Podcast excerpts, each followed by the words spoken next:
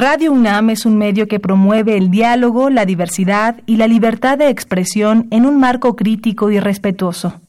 Los comentarios expresados a lo largo de su programación reflejan la opinión de quien los emite, mas no de la radiodifusora. Más salud. Radio UNAM y la Facultad de Medicina presentan Más saludable, más sexualidad más mente, más veraz, más confiable, más UNAM. Consulta nuestra revista www.massaludfacmed.unam.mx. Coordinación de Comunicación Social. Buenas tardes a toda nuestra querida audiencia de Radio UNAM y de Facebook Live de la Facultad de Medicina. Esperamos que tengan un maravilloso 2020 lleno de retos, oportunidades, felicidad, pero sobre todo salud. Les damos la bienvenida a su programa Más Salud, soy el doctor Diego Pineda. Y yo, la doctora Jennifer Incapié. Queremos darles la bienvenida. Gracias por acompañarnos en este su espacio en donde vamos a hablar de salud, de nuevos tratamientos, de nuevos temas interesantes. El día de hoy tenemos un tema muy interesante, eh, ya que estamos conmemorando la fecha del 7 de enero, Diego, que en el cual se cumplieron 441 años de la primera lección de medicina en la Real y Pontificia Universidad de México. Este es un antecedente de la Universidad Nacional Autónoma de México, que es nuestra universidad el día de hoy. Este acontecimiento marcó el inicio de la disciplina, no solo para nuestro país, sino también para toda Latinoamérica. Es importante entonces reconocer y reflexionar cómo era la educación y la medicina hace 441 años y cómo esto ha ido evolucionando hasta el día de hoy.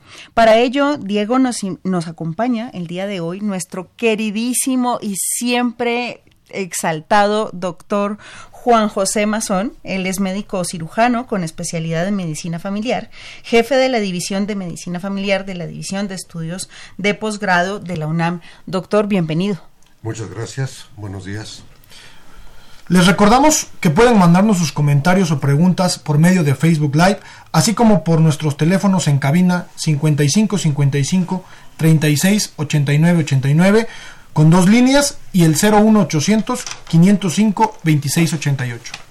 Pues doctor, bienvenido a este espacio. Qué grato poder tener la oportunidad de compartir con usted esta reflexión y, por supuesto con nuestros escuchas, saber cómo se empezó la disciplina, la enseñanza de la disciplina médica en, en México. Cuéntanos, doctor, ¿Usted podría hablarnos acerca de los antecedentes sobre la enseñanza de la medicina antes de la fundación de la Universidad de México? Con, con mucho gusto. Yo eh, hay dos antecedentes principales. El primero sería los antecedentes prehispánicos y que nos da una idea de lo que sucedía en la, principalmente entre los aztecas. Nos lo señala, por ejemplo, el padre Gómora en su crónica de la Nueva España. Ahí refiere que los aztecas tenían muchos boticarios, que sacaban a la venta a, la, plaza ungüentos, jarabes y además varios eh, remedios para las enfermedades. El mismo Hernán Cortés, en sus cartas de relación, señala que había en la plaza eh, arbolarios y que se vendían toda clase de raíces y de hierbas medicinales y que también había boticarios y que ya vendían medicamentos hechos. Pero yo creo que quien nos puede dar una mejor idea es precisamente Fray Bernardino de Sagún, en su Historia General de las Cosas de la Nueva España, quien él señala que el médico azteca solía curar y remediar las enfermedades y que el buen médico es entendido, buen hacedor de las propiedades de las hierbas, de las piedras, de los árboles, de las raíces, y que era experimentado en las curas, y que también sabía tener por oficio concertar los huesos, purgar, sangrar, sajar y dar puntos, y al final librar de las puertas de la muerte a los enfermos. Así lo señala el padre, el padre Sagún. Ese sería un antecedente así muy rápido sobre los antecedentes prehispánicos. Ya en el virreinato, el principal antecedente de la universidad, pero que está en referencia con la enseñanza de la medicina, es el Colegio de Santa Cruz de Tlatelolco. Este colegio fue fundado el 6 de enero de 1536. Quien tuvo mucho que ver ahí fue precisamente Fray Juan de Zumárraga, primer obispo de México, el, virrey don Antonio de Mendoza y el obispo Sebastián Ramírez de Fuenreal. Este colegio estuvo dedicado únicamente a la instrucción superior de los indígenas mexicanos. En este, y es educación superior, precisamente por eso es el gran antecedente de la, de la universidad. Este, este, este establecimiento se fundó para que aprendieran lectura, escritura, latinidad, retórica, filosofía y medicina. Y ahí ya se enseñaba la medicina. Un antecedente muy interesante de, de Santiago Tlatelolco es que ahí Fray Bernardino de Sagún revisó sus primeros documentos y además recopiló la nueva información para su historia general de las cosas de la Nueva España, donde nos relata precisamente, y gracias a él sabemos cómo era la, medicina en la época prehispánica, cómo eran los médicos y, cómo, eh, y qué remedios se utilizaban entonces. Por otro lado, también es algo importante de este, de este antecedente del Colegio de Tlatelolco, que sabemos nosotros que en 1552 ahí se escribió el maravilloso códice que, que, nosotros conocemos como el Códice Badiano. Ahí fue don Martín de la Cruz, indio de Xochimilco y médico de Santiago Tlatelolco, quien lo escribió. Y él fue precisamente ahí donde ilustraba con la imagen, con imágenes, la relación de las virtudes medicinales de las plantas de México. Y posteriormente, de la Cruz es el que hizo la traducción al latín. Esto, ese, ese, ese códice que estuvo un tiempo perdido, eh, eh, está ya su original aquí en México. Ese original lo obsequió el Papa Juan, Juan Pablo II precisamente en una de sus visitas y lo regaló al pueblo de México. Un, un antecedente impresionante. Esas serían así a grandes rasgos. Hay más antecedentes los de educación superior, los colegios de los agustinos, de los franciscanos, pero considero que serían los principales. Doctor Mazón, ¿y qué puede decirnos de la fundación de la Universidad de México? Eh, la Universidad de México tiene una historia muy interesante. Las primeras gestiones pidiendo la creación de la universidad las, hizo el obispo de México, Fray Juan de Zumárraga, primer obispo de México. Eh, la petición del obispo a Carlos V está fechada el 13 de noviembre de 1536. La historia es la siguiente. El Papa Paulo III convocó al Concilio de Trento, el cual se llevaría a cabo en 1537. Fray Juan de Zumárraga no pudo ir por lo tanto, nombró procuradores para que asistieran con su representación al concilio y que acudieran al emperador Carlos V para entregarle precisamente esa petición de que se creara una universidad en, la Ciudad de México. A, quien nombró precisamente fue al cardenal Francisco de Quiñones, a don Sebastián Ramírez de Fuenleal, que si recordamos, él fue el presidente de la segunda audiencia de México, y a un franciscano, a Fray Cristóbal de Almazán y a un agustino, Fray Juan de, Fray Juan de Oseguera. Muy bien, ante esta petición hubo varias vicisitudes, pero saltamos hasta el 21 de septiembre de 1551, donde en la ciudad de Toro, Felipe II, entonces príncipe regente, eh, a nombre de su padre Carlos V, firmó la cédula de elección de la Universidad de, México. Esa, esa fue la, digamos, la, historia. Algo interesante es que la, cédula se firma en 1551 y el 25 de enero de 1553, con una solemnísima procesión y acto y ceremonias públicas, se inauguró la Universidad de México. Ese mismo año de 1553, el sábado 3 de junio de, ese año, se inauguraron los cursos. Ahí dio inicio los cursos. Vale la pena señalar que si la erección de la universidad fue debida a la iniciativa del primer obispo de México, pero fue una obra de todas las fuerzas vivas de entonces, y me refiero al Ayuntamiento de la Ciudad de México, al virrey don Antonio de Mendoza y a los religiosos que fueron quienes apoyaron al final la iniciativa de, de Fray Juan y se fundó nuestra, nuestra universidad. Muchas gracias, doctor.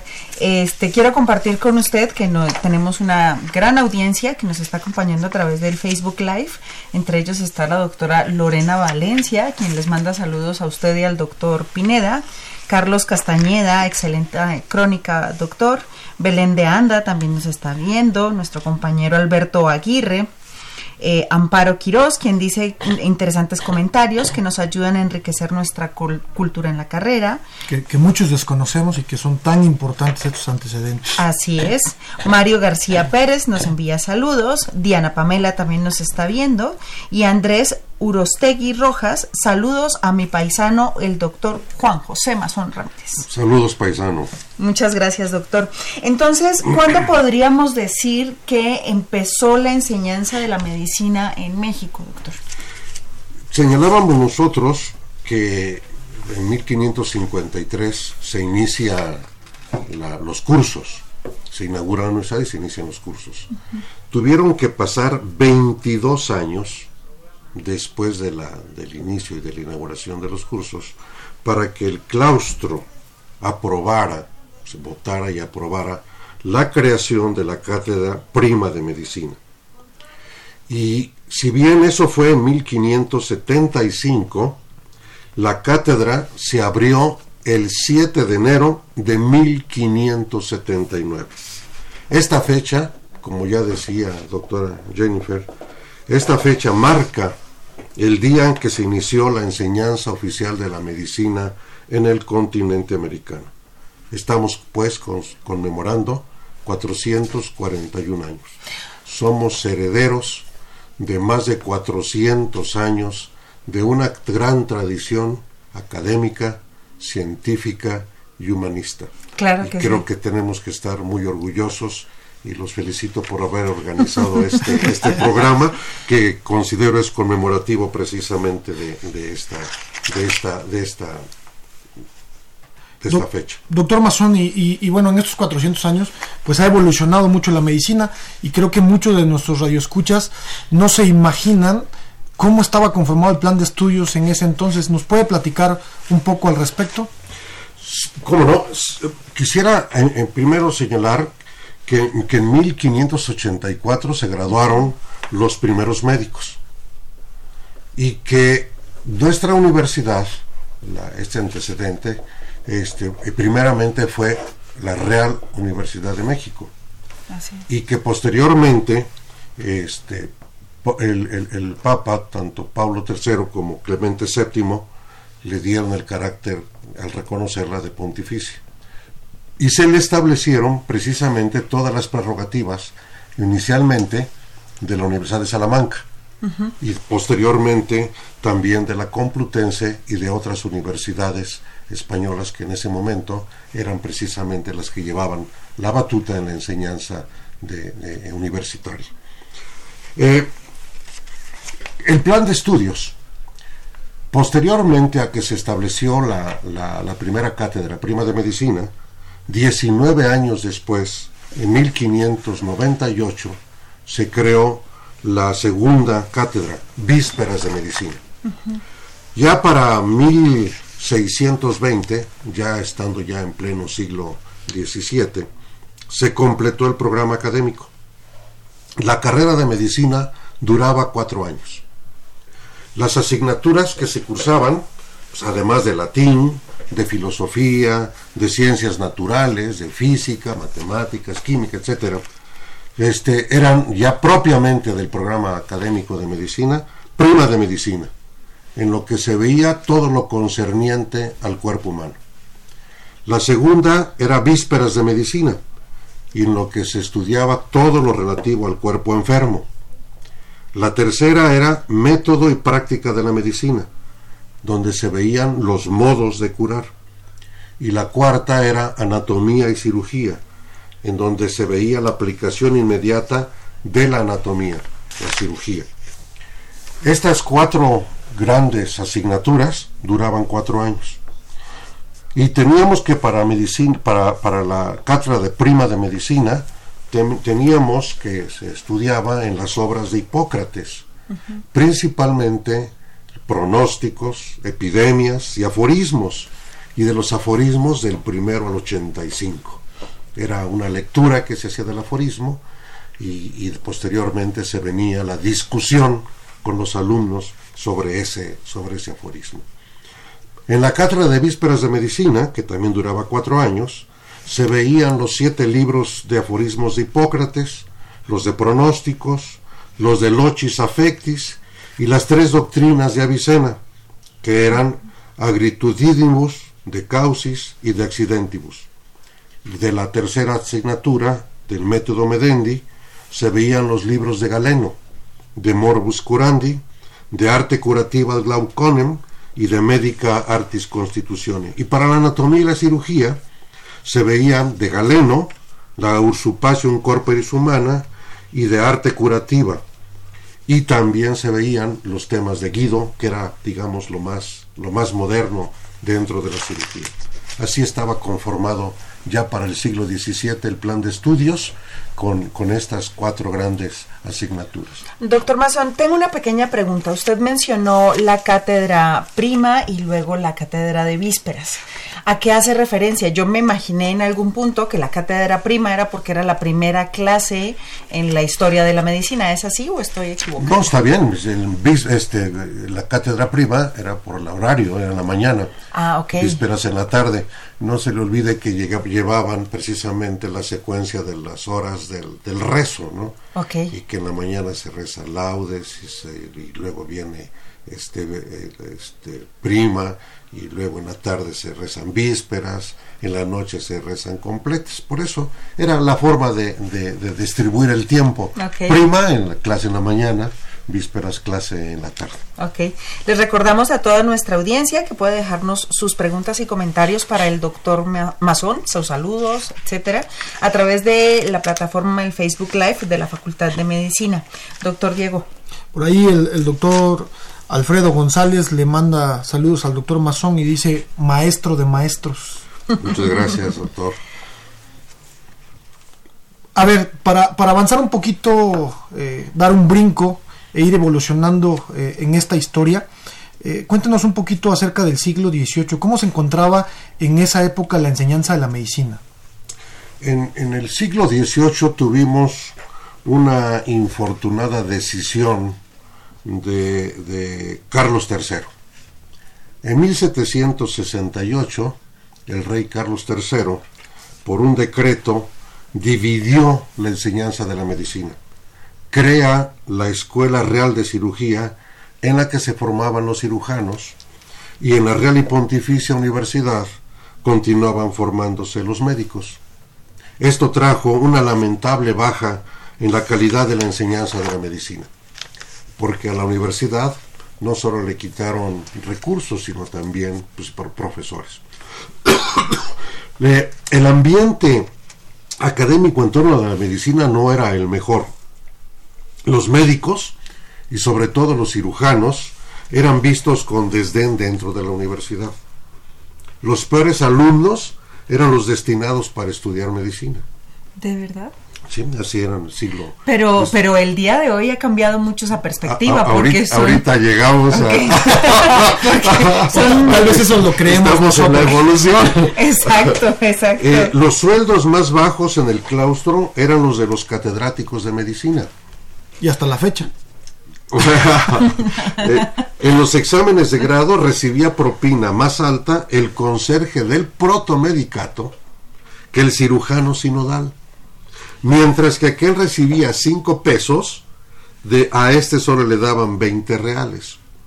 Por eso la facultad contaba con muy pocos alumnos, pero fueron más pocos aún cuando vino la infortunada división con la creación de la carrera de cirujano. A grandes rasgos se hace la, este, en, este, en este siglo este, de, la, perspectiva, esa división que hizo Carlos III fue muy, muy infortunada. y podríamos entonces decir que el ejercicio de la medicina para este siglo era una cosa de completa vocación, ¿no? Claro. y de pasión y de, ayuda por el otro. sí, así es. Por desgracia, la discusión que había en Europa entre este, doctores y cirujanos y llegó aquí a la Nueva España muy tardía muy tardía y, lo único que hizo fue bajar la calidad de la enseñanza de la medicina. Doctor, y, usted acaba de mencionar el protomedicato. ¿Qué era el protomedicato? El protomedicato fue un tribunal. Este tribunal que fue establecido por la corona española y en México se estableció en pleno siglo XVI, desde, desde el inicio. El primer protomédico fue don Pedro López, quien ejerció a partir de 1571 y fue suspendido en, en, 1800, en 1831. Sus funciones. ¿Cuáles eran las funciones del protomedicato? Muy interesante. Sus funciones eran vigilar el ejercicio profesional de médicos, de cirujanos, de boticarios y de parteras. Esa era su función vigilar el ejercicio de ellos. Como si, como si ahora fuera profesiones. Como si yo creo que son una, conjugación, no, una conjugación entre la Dirección General de Profesiones, porque también daban las licencias para el ejercicio. Mm. Ah, Pero además de eso, también tenía la eh, eh, jurisdicción en todos los problemas relacionados con la salud pública. Este, cuidaba de la correcta preparación y venta de los medicamentos, y disponía las medidas necesarias en caso de epidemias o de catástrofes. Entonces tenía, si nosotros ahorita separáramos esas funciones, estarían distribuidas licencia médica, la cédula profesional en la SEP. Esto, la quien tiene la autoridad para, de acuerdo con la Constitución, este, para tomar medidas drásticas. ¿Se acuerdan ustedes cuando la influenza y se suspendieron es. el Consejo de Seguridad General. Pero por otro lado, quien vigila medicamentos es la COPEFRIS. Entonces, este, este tribunal era, era muy, muy importante para, para entonces. Por cierto, me hace recordar que nuestra facultad recientemente rescató la casa del protomédico y acaba de ser restaurada y es una casa del siglo XVI, verdaderamente hermosa como quedó restaurada, y que está a un lado, sobre la calle de Venezuela, este, donde termina el palacio de la antigua Escuela de Medicina. Y ahora es la sede del Departamento de Historia y Filosofía de la Medicina. Qué hermoso. Vale la, pena eh, este, visitarlo. Y, y, la restauración, en verdad, conservaron prácticamente como era. Puedes encontrar ahí todavía el círculo de piedra donde se amarraban los caballos y eso es algo muy muy interesante que me, me hizo usted recordar ahorita, doctor pues, pues no queda aquí más que invitarlos, aprovechando eh, esta mención que hace, a que visiten el Palacio de la Escuela de Medicina, ubicado en República de Brasil 33, en el centro histórico de la Ciudad de México, con un horario de 9 a 18 horas. Es un palacio espectacular donde no solo podrán visitar el protomedicato, sino hay muchas muestras que pueden aprovechar ahorita en sus vacaciones para todos aquellos afortunados que siguen de vacaciones. Así es. De hecho, hay una colección bastante interesante en la sala de anatomía. Está la sala de eh, oftalmología y está una de enfermedades de la piel que a mí me genera bastante conflicto, pero es una gran sala para ir a visitar y normalmente están cambiando de exposiciones artísticas relacionadas con el tema de la salud. Así que creo que es una, es una gran invitación para, para nuestros eh, escuchas y nuestra audiencia en Facebook Live.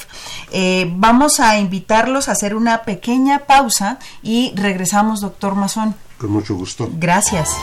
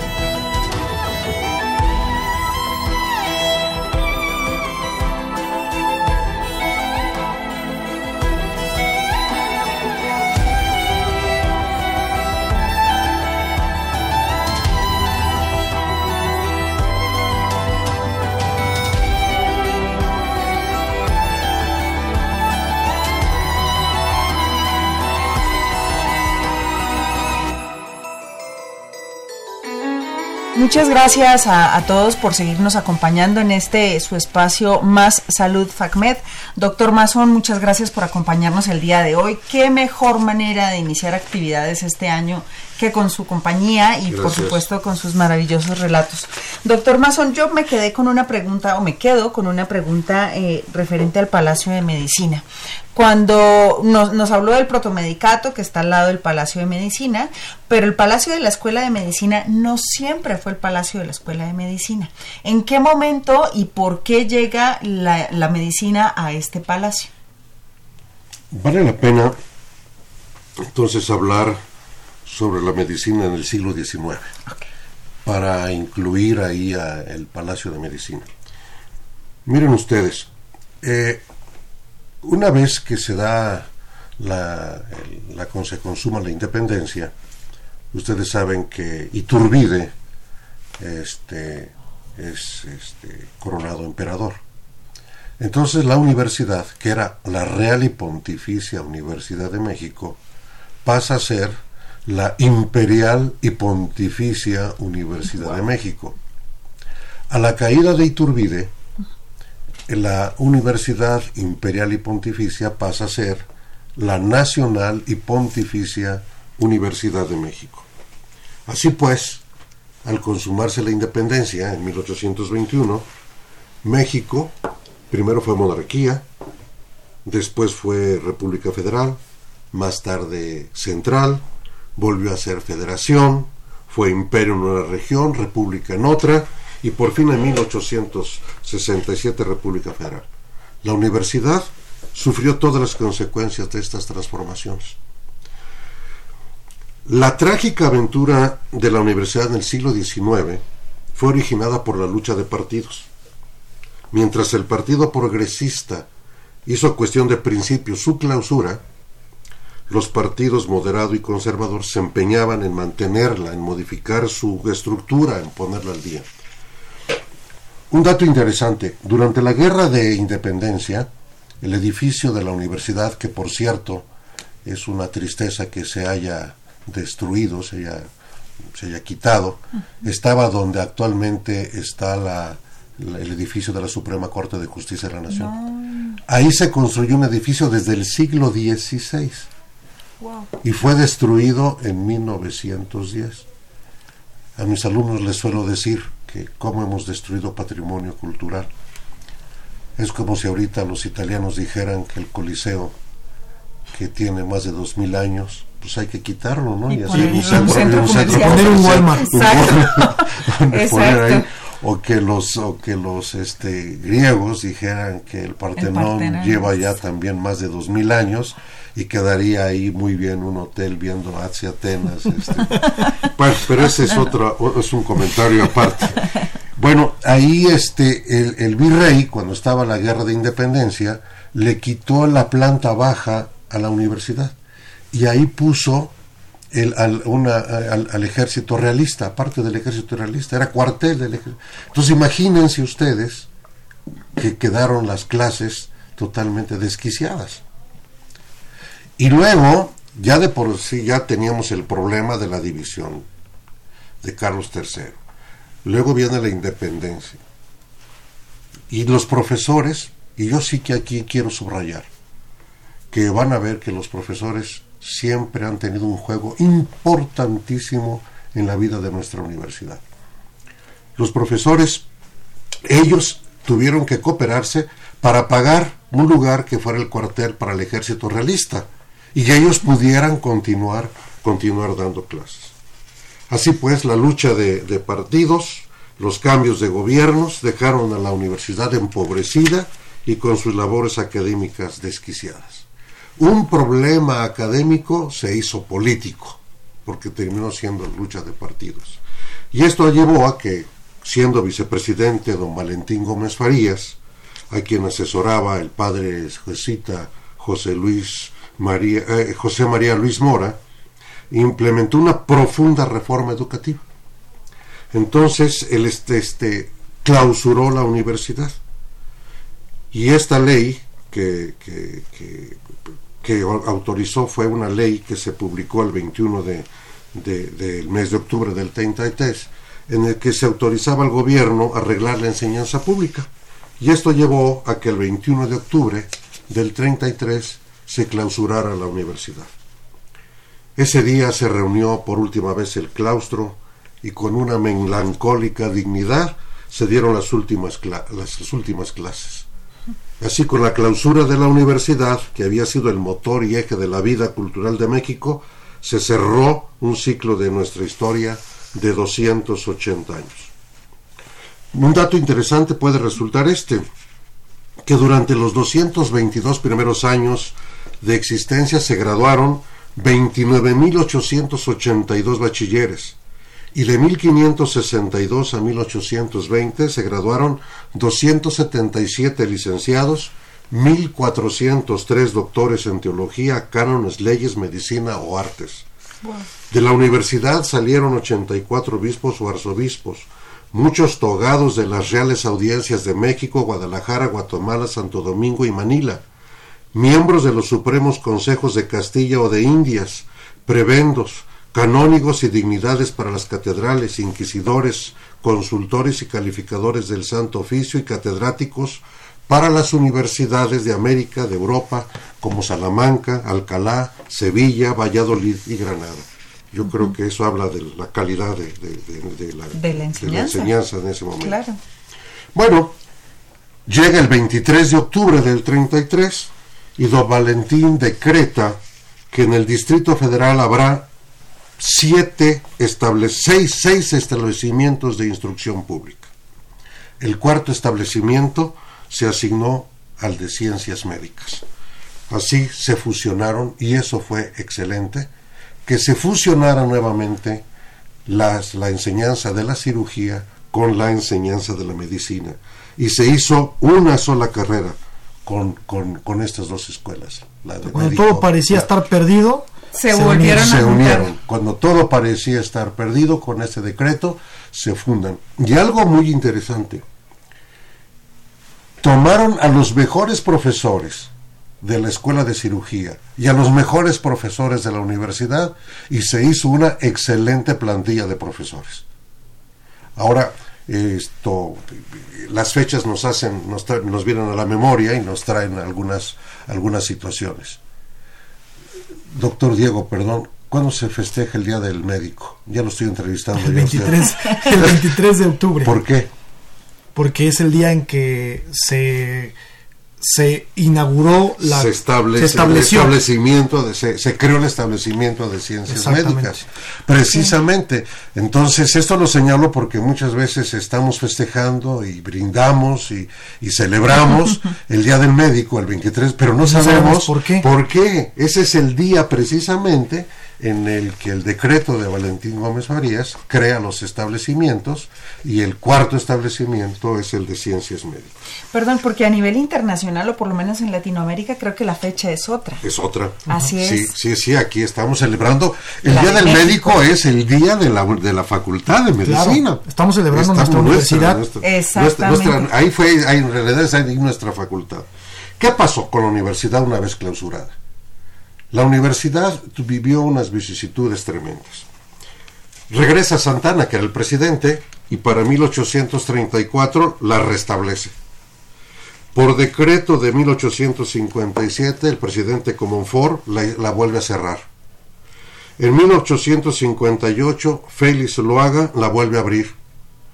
En 1861, don Benito Juárez la vuelve a cerrar. Durante la intervención francesa la vuelven a abrir y qué paradoja. En 1865 el emperador Maximiliano es el que la clausura definitivamente. No puede ser. Él es el que clausura la, la, universidad. ¿Qué pasó con nuestra escuela de medicina? La escuela de medicina era el establecimiento de ciencias médicas. Iniciaron las clases en 1833 y empezaron en el, en el ex convento de Belén que está precisamente en la calle de Tacuba, esquina con Bolívar, lo que es ahora el Museo del MIDE. Ah, ok. Este, este Museo de, Economía.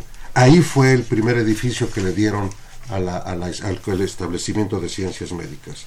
Posteriormente, Santana quiso clausurarlo y envió a profesores de la universidad para que le hicieran una evaluación al establecimiento de ciencias médicas. Pero los profesores, en lugar de irse en contra del establecimiento después de haberlo evaluado, le dijeron a Santana que en realidad el establecimiento de, los, de ciencias médicas cumplía con todos los requerimientos y la enseñanza de la medicina era de primera. No le quedó a Santana más que ya no clausurarlo y le cambió de nombre, nada más. Y en lugar de ser establecimiento de ciencias médicas, le llamó Colegio de Medicina.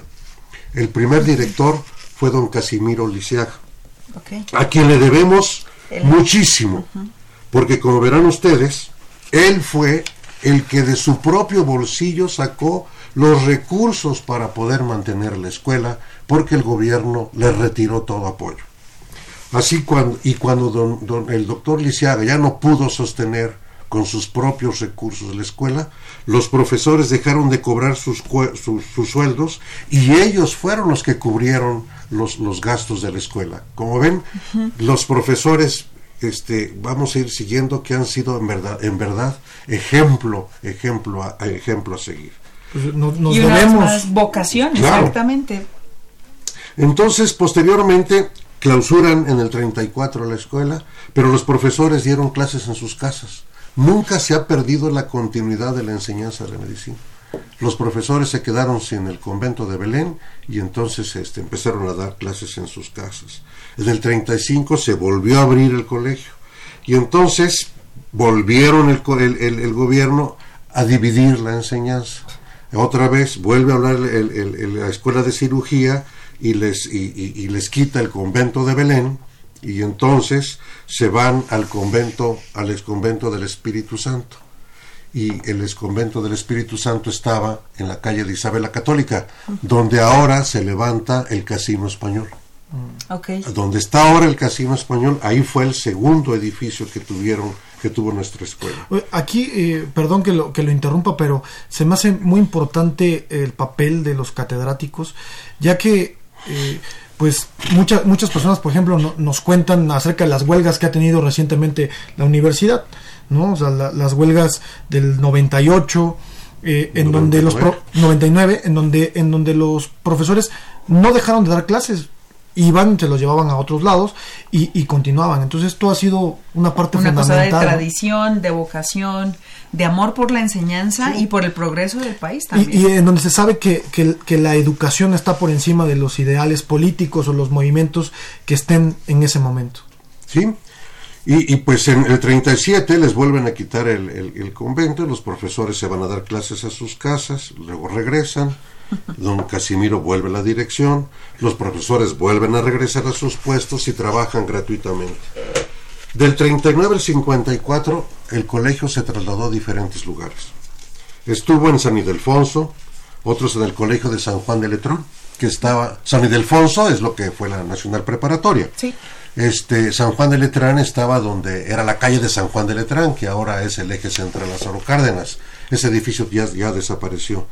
También fueron al convento de San Hipólito, que por cierto habría que algún día hablar sobre el convento de San Hipólito. No, no, nos olvidemos que Fray Bernardino Álvarez fue el que con su dinero construyó no ese solo, solamente ese edificio, sino muchos edificios como hospitales para el tratamiento de los enfermos mentales.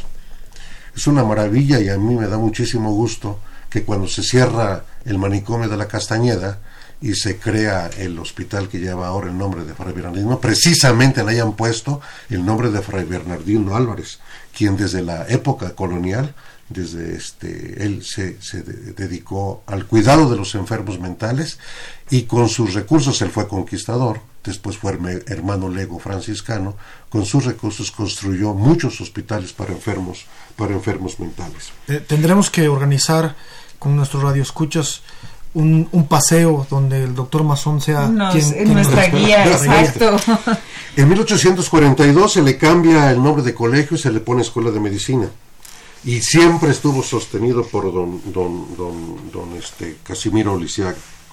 Para 1854, me ahorro, ya señalé que anduvo en varios lugares, para 1854, Lero de Tejada fue muy duro con los estudiantes de medicina cuando estaban en San Ildefonso.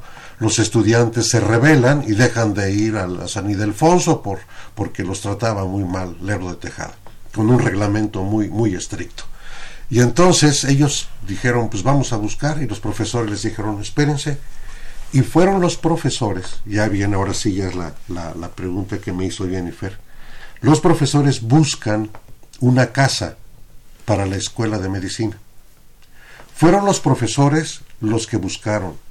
Fueron los profesores los que pagaron con sus sueldos. ¡Wow! ¡Qué lindo! Y, que, y compraron precisamente el edificio que fue el edificio del Tribunal del Santo eh, eh, Oficio, del, Tribunal de la Inquisición. Así es. Ese edificio fue comprado a los profesores y fue donado a la escuela. Y a partir de entonces, de 1854, nuestra escuela tuvo ya casa propia. Dejó de andar errando por diferentes lugares. también es un acto importante haberlo donado a, la universidad. Ahorita harían una escuela particular. a, propósito de, este par de comentarios, yo sí quisiera interrumpirlos un segundo. Primero, para saludar a Gustavo, quien está viendo el el video, nuestra transmisión a través de Facebook Live, a María Velázquez, Alfredo González, a Alejandra Armenta, a América Anaya, que dice que qué hermoso está haciendo nuestro programa, a Dan Guzmán. yo, creo que se refiere al doctor Mazón. Yo también lo pienso, pero dije no, no quiero que todo quede centrado en él. También nos está viendo la doctora Luz Gloria Cárdenas, a quien le mando un abrazo afectuoso. Edo Silva tiene un comentario bastante interesante, yo creo que tú deberías leerlo. Claro que sí, dice, recibe nuestro fraternal abrazo, soy Eduardo Silva Montalvo, el tiempo pasa y tus conocimientos crecen. Y eso es para el doctor Mazón. También le manda saludos eh, Priscila, Irving, el doctor Soto, le mandamos un saludo al doctor Norberto Reyes Paredes que está viendo nuestra transmisión y a Jacquelina González. Y Rox Galindo, quien también nos está escuchando desde la Facultad de Medicina. Que le manda saludos a la doctora Jennifer Incapié y a la cabina también, por supuesto. Entonces, eh, bueno, Irving, la verdad dice que el doctor Diego Pineda es lo máximo. Yo no quería perder y la verdad es que Irving manda un montón de corazoncitos y eso está muy bonito. Y Jorge Anaya tiene uno que a mí me parece hermoso. Dice, excelente información. No me cansaré de presumir que soy egresado de la Facultad de Medicina de la UNAM. Entonces, doctor Mazón, ya llegamos al momento en que la, en que la escuela de medicina tiene su casa propia. Ah, valdría la pena, por lo que señaló hace un momento el doctor Diego, que cuando se clausura el Tribunal de la Inquisición, eh, este edificio tuvo varios usos. Fue cuartel, las cárceles, sí, sí quisieras referirme, puedo referirme un poquito a eso, ¿verdad? Sí, sí, sí, por este, supuesto. Porque las cárceles eh, este, fueron cuartel y después fueron vecindad. Se, se, fue el edificio, que era el, total de la, de la Inquisición, se fue fraccionando. Las cárceles pasaron a ser primero cuartel, después vecindad. Y quienes vivían ahí, como eran muy altas las celdas, le metieron tapancos y debilitaron las paredes y algún techo que ya estaba cayéndose.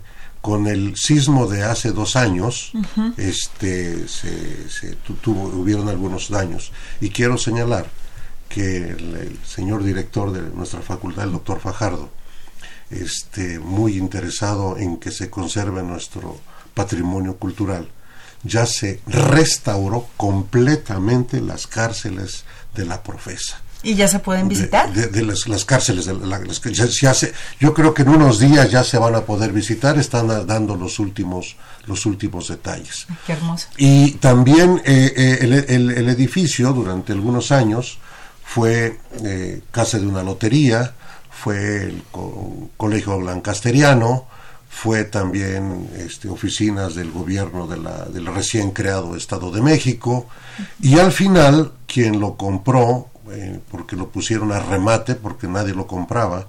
Quien lo compró fue el arzobispo de México. Y ahí estuvo el seminario conciliar.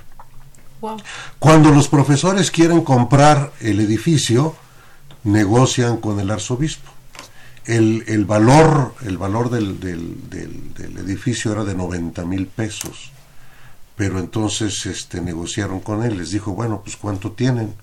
Pues tenemos 50 mil pesos ¿Como, cuánto sería en, en, esta época? No, no sé hacer el cálculo. Pero estamos hablando de mucho dinero. Sí, después 50 mil pesos en, en 1854. Pues hoy es mucho dinero, doctor. Sí, también es, bueno, son, es mucho dinero también. es mucho dinero. exactamente costó 50 mil 286 pesos, que fue lo que tuvieron, y el arzobispo les dijo, bueno, está bien. ¿Con Se bajó el precio. Ahí sí me reconocimiento al señor arzobispo y, entonces vendieron el, les vendió el, edificio y ahí pasó a ser ya entonces este nuestro nuestra escuela de medicina. Eh, ahora bien yo creo que aquí vale la pena también señalar que para 1854 la escuela de medicina toma el título de escuela nacional de medicina así fue como este ya este después ya la, se conoció y ahí estudiaron nuestros profesores.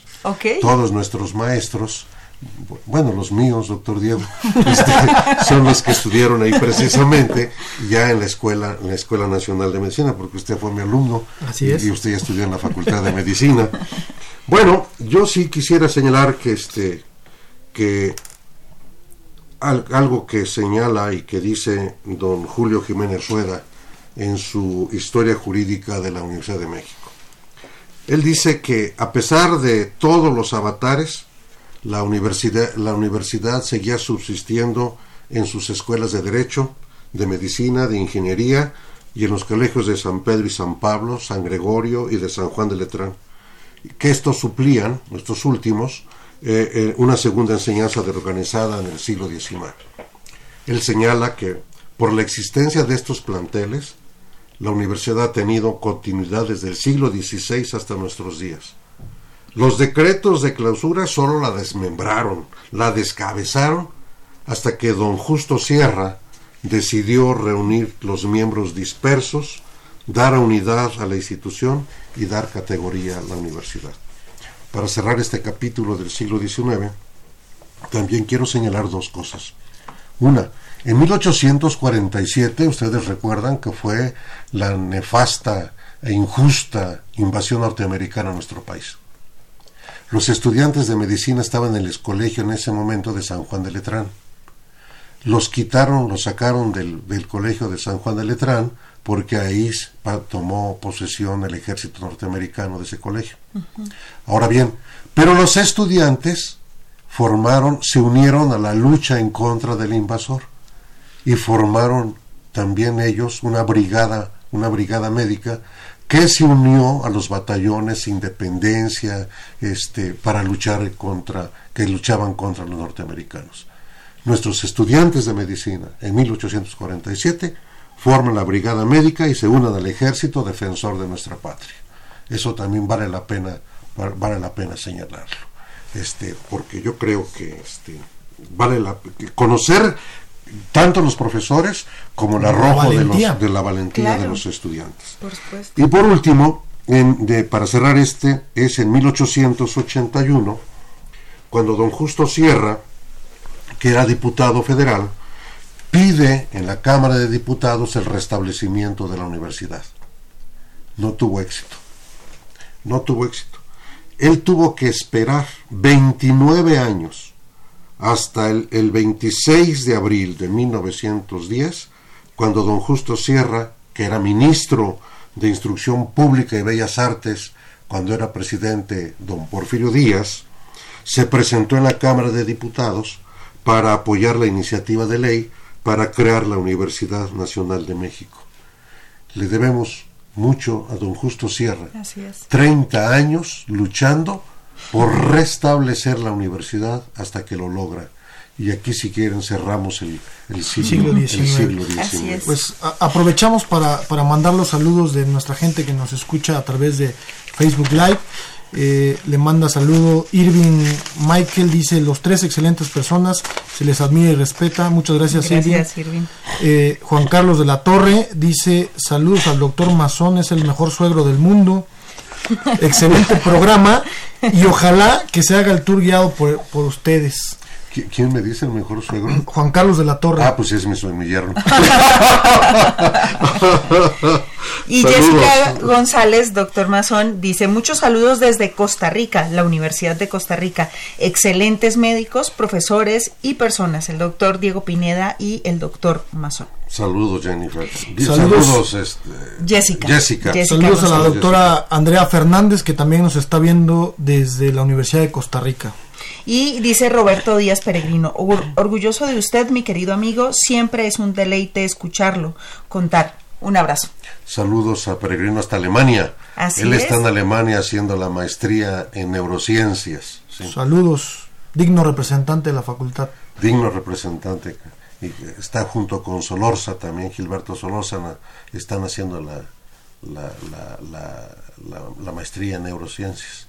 Doctor, ya estamos casi a, punto de cerrar el, nuestro programa, estamos a unos cuantos minutos, pero a mí sí me gustaría preguntarle cómo percibe que usted que está la Facultad de Medicina, ¿cómo la ve usted hoy ya ubicada en CEU y en, digamos, en este nuevo contexto? Siglo XX, rápido. Sí, en, sí, en 1910. Con, con algunos hitos históricos. Se restablece la universidad decreto de Porfirio Díaz, gracias a la lucha de don Justo Sierra, y en el marco conmemorativo del primer centenario del inicio de la lucha de la independencia, se restablece, se restablece la universidad.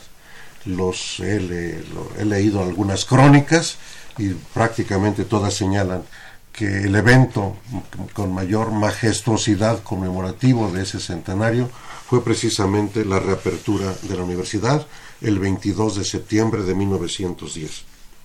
Dentro del siglo XX me gustaría señalar rapidísimamente. 1912.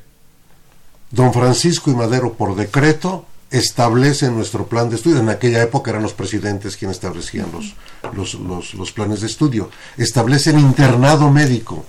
Es interesante saber eso. El internado médico se da después de una lucha por hacer la medicina, que la enseñanza de la medicina fuera práctica.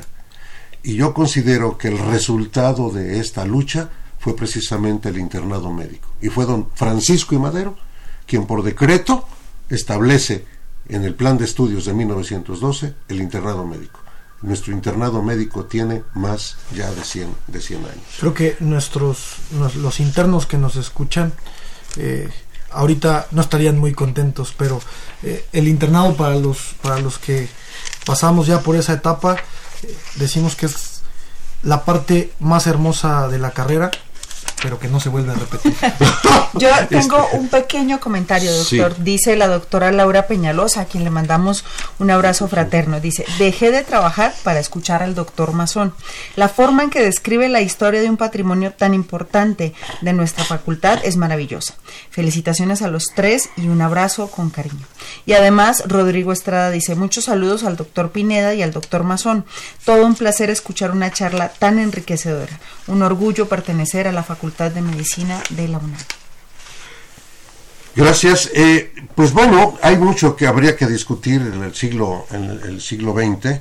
La universidad estuvo a punto de haber sido cerrada. Este, cuando se discutió el, el, presupuesto en el Congreso de la Unión, eh, en la Cámara de Diputados, que se discutió el presupuesto de 1913 a finales de 1912 los diputados querían cerrarla, le, quisieron negar el, el, presupuesto. Ahí gracias a don Ezequiel Chávez, que fue, muy que fue colaborador de don Justo Sierra, que era diputado entonces, él fue el que salvó en ese momento la universidad, porque estuvieron a punto de cerrarla. Imagínense, la universidad se restablece en septiembre de 1910 y en noviembre de 1910, ¿qué pasó? Pues empieza la revolución. ¿Contra quién? Pues contra don Porfirio Díaz. Y algunos diputados veían a la universidad como reducto del viejo régimen. Y tú, de ahí fue que tuvo muchas, muchos problemas. Eso sería muy interesante, pero me voy a detener, voy a, detenerme. La historia es, es importante como la historia hemos ido avanzando y, y, de repente parece que, que retrocedemos un poco, pero al final retrocedemos para dar un impulso, muy bueno. Muy bueno en el rectorado de don José Vasconcelos, nuestro escudo y nuestro lema, en 1836 se establece el servicio social, que fue en realidad un servicio social que durante tantos años ha beneficiado, ha beneficiado al, pueblo de México. Eso así, dos hitos o tres del siglo XX. ¿Cómo estamos ahorita? Yo creo que nuestra facultad en este momento está como nunca, muy fortalecida, con una gran, no solo la infraestructura, no solo los programas, que por cierto uno de los programas son los que ustedes llevan. El doctor Diego Pineda en el, en el, con su programa de conservación de cadáveres y de, y de, eh, anatomía, anatomía y, y, además de la donación de cuerpos que, que, ha beneficiado tanto la enseñanza y la investigación. Y usted, Jennifer, con la ética, la ética tiene que ser, con su programa de ética que se ha introducido y que, y que, y que bueno, que es de lo más importante más en nuestros tiempos. La Facultad de Medicina en este momento tiene cinco licenciaturas. La de médico cirujano, que tiene 441 años. Tiene, tenemos la de investigación biomédica básica. Tenemos la licenciatura en ciencia forense. Tenemos la licenciatura en fisioterapia y tenemos la licenciatura en neurociencias. Envío un, un, reconocimiento y un saludo a los coordinadores de estas cuatro de estas cuatro licenciaturas que están dándole un gran apoyo a la juventud mexicana y a nuestro director de la Facultad de Medicina. Por supuesto. Un último mensaje de nuestros radioescuchas en, en Facebook Live. Dice, saludos desde Austria, de parte de un orgulloso egresado de la Facultad de Medicina. Felicidades y gracias a todos por la excelente charla. Esto lo dice Héctor Mancilla. Y Carmen Valencia dice, muy interesante charla. Pues hemos llegado al final de nuestro programa, querido doctor Mazón. Muchas gracias de verdad por venir, por acompañarnos, por compartir con nosotros su conocimiento. Este, además a todos nuestros radioescuchas y seguidores en redes sociales por acompañarnos a través de este medio. Estuvo con nosotros el doctor Juan José Mazón. No se pierdan nuestro siguiente programa en donde hablaremos acerca de la ansiedad. Muchas gracias nuevamente por acompañarnos. Yo soy la doctora Jennifer Incapié. Y el doctor Diego Pineda. Y nos vemos el próximo jueves. Así es. Esto es una coproducción con Radio UNAM y la Facultad de Medicina. Así es. A nombre del doctor Germán Fajardo Dolci. Director de la Facultad de Medicina, la doctora Irene Durante Montiel, secretaria general, licenciada Karen Corona Menes, coordinadora de comunicación social, Pamela Gómez Velázquez, responsable de comunicación audiovisual, licenciada Erika Alamilla Santos en la producción, licenciada Senyasi Morales Estrada en Facebook Live, Gerardo Zurrosa en los controles. Gracias y excelente tarde. UNAM y la Facultad de Medicina presentaron Más Salud. Consulta nuestra revista www.massaludfacmed.unam.mx. Coordinación de Comunicación Social. Más UNAM.